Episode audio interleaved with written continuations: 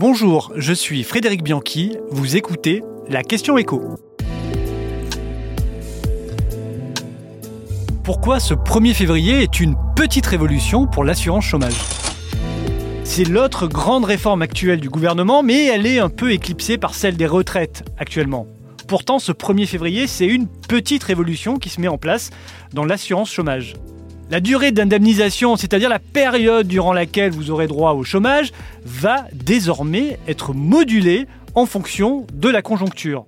Il y aura dorénavant les périodes vertes, c'est-à-dire les moments où le chômage est inférieur à 9% ou en augmentation inférieure de 0,8 points.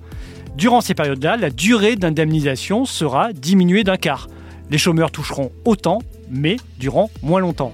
Et puis il y aura les périodes rouges, les périodes durant lesquelles le chômage sera supérieur à 9% ou en très forte augmentation de plus de 0,8 points sur un trimestre.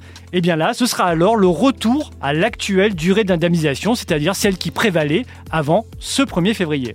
Concrètement, aujourd'hui, on a un taux de chômage de 7,3%, on est donc dans une période verte. Cela veut dire que la durée maximale à laquelle aura droit un nouveau chômeur à partir de ce 1er février passera de 24 mois à 18 mois.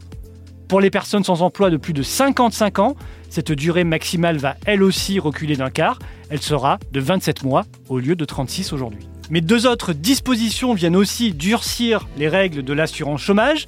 À compter de ce 1er février, tout abandon de poste sans motif légitime ne donnera pas droit à son assurance chômage, ainsi que le refus de deux CDI d'affilée pour un intérimaire ou un CDD.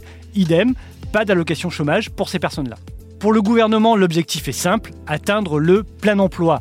Selon Olivier Dussopt, le ministre du Travail, ces nouvelles règles pourraient permettre de créer entre 100 et 150 000 emplois sur un an.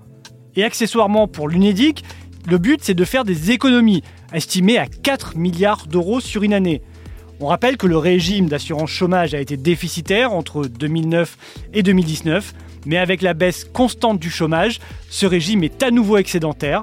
En 2022, son solde a atteint 4,4 milliards d'euros. Vous venez d'écouter la Question Écho, le podcast quotidien pour répondre à toutes les questions que vous vous posez sur l'actualité économique. Abonnez-vous sur votre plateforme d'écoute préférée. N'hésitez pas non plus à nous laisser une note et un commentaire. À bientôt!